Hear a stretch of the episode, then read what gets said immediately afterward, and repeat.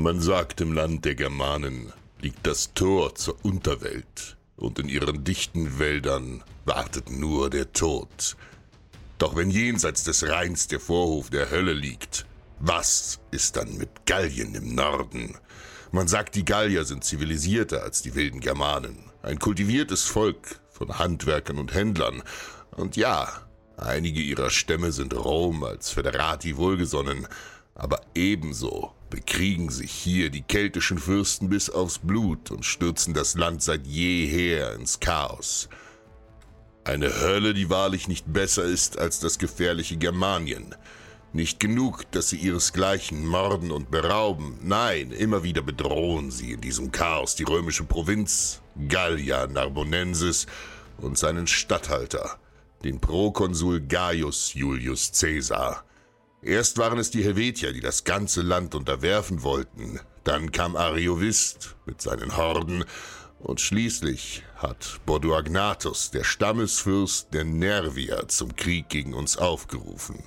Sie hassen alles, was römisch ist, und sehen in unseren Bündnissen mit den anderen Stämmen der Kelten eine Bedrohung für ganz Gallien.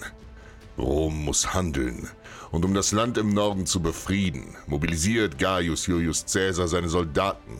Und ich, Quintus Livius Lupus, Hastati, der Legio Equestris, bin einer von ihnen. Acht Legionen, 40.000 Mann, schlängeln sich seit Wochen in Marschformation wie ein eiserner Lindwurm durch dieses verfluchte Land. Hier im Nordosten gibt es nur dichte, kaum durchdringliche Wälder. In dieser grünen Hölle sieht man seine Hand kaum vor Augen, und dennoch ordnet Cäsar jeden dritten Tag ein Iter Magnum, einen Gewaltmarsch von nicht selten 40 Kilometern an. Marschier oder krepier.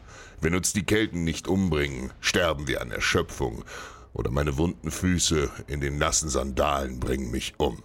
Cäsar will Bugnates Kopf um jeden Preis, der ihm Ruhm und Ansehen in Rom verspricht.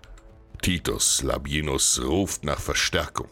Im Norden haben sich die Stämme der Nervier, Atrebaten und Viromanduan erhoben und Bibrax, die Stadt der mit uns verbundenen Rema angegriffen, auch wenn das Menschenleben dieser armen Hunde weniger als ein Sesterz wert ist. So ist doch ein Angriff auf die Föderati Roms ein Angriff auf die gesamte Republik. Gegen Vormittag erreichen wir in diesem dichten Wald das Ufer der Sambre. Cäsar lässt sich auf einem nahen Hügel das Lager errichten und wir tauschen Marschgepäck gegen Schaufel. Wenn ich schon Blasen an den Füßen hatte, so dürfen welche an den Händen nicht fehlen. Man sagt, die Überlegenheit verdankt das römische Heer nicht seinen technischen Errungenschaften, sondern seiner Disziplin. In Feindesland gehört der Bau eines befestigten Lagers zu den selbstverständlichen Pflichten eines Legionärs, auch wenn ich nach den Märschen der letzten Tage kaum noch Kraft habe. Gerade als ich meinen Spaten in die Erde des Hügels steche, durchbricht ein leises Sirren die Luft. Mein Freund Lucius sackt mit einem Pfeil in der Brust zusammen. Und schon hören wir das Geschrei der Kelten. Wie ein gewaltiges Rudel von Wölfen stürzen sie aus den Wäldern, überqueren den Fluss und greifen uns an. Völlig unvorbereitet versuchen unsere Offiziere eine Schlachtreihe zu formieren, als die ersten Feinde den Hügel hochstürmen. Ich greife nach meinem Pillum, mein Schild und reihe mich auf.